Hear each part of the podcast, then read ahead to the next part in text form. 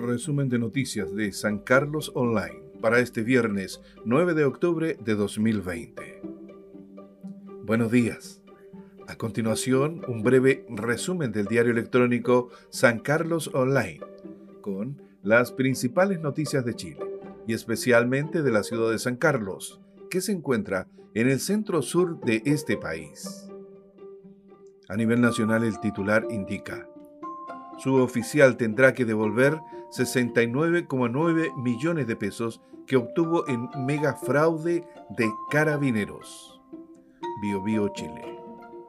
El quinto juzgado civil de Santiago condenó con costas a Norberto Enrique Rivas Lobos, un suboficial mayor de carabineros, a devolver 69.970.908 pesos, más reajustes e intereses, dinero que obtuvo de manera ilícita en el marco del multimillonario fraude al interior de la policía uniformada.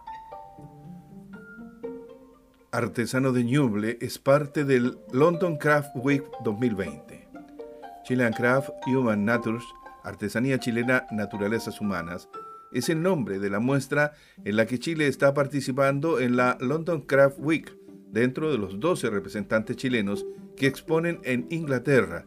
Entre ellos se encuentra Adrián Canitrot, artesano en piedra radicado en la comuna de Ñiquén, aquí en la región de Ñuble.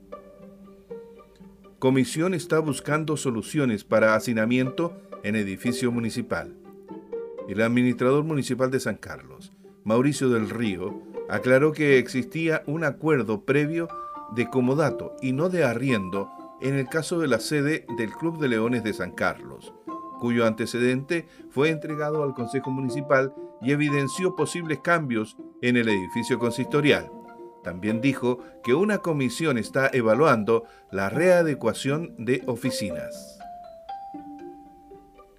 72% de avance presenta calle Caletera y puente en San Carlos.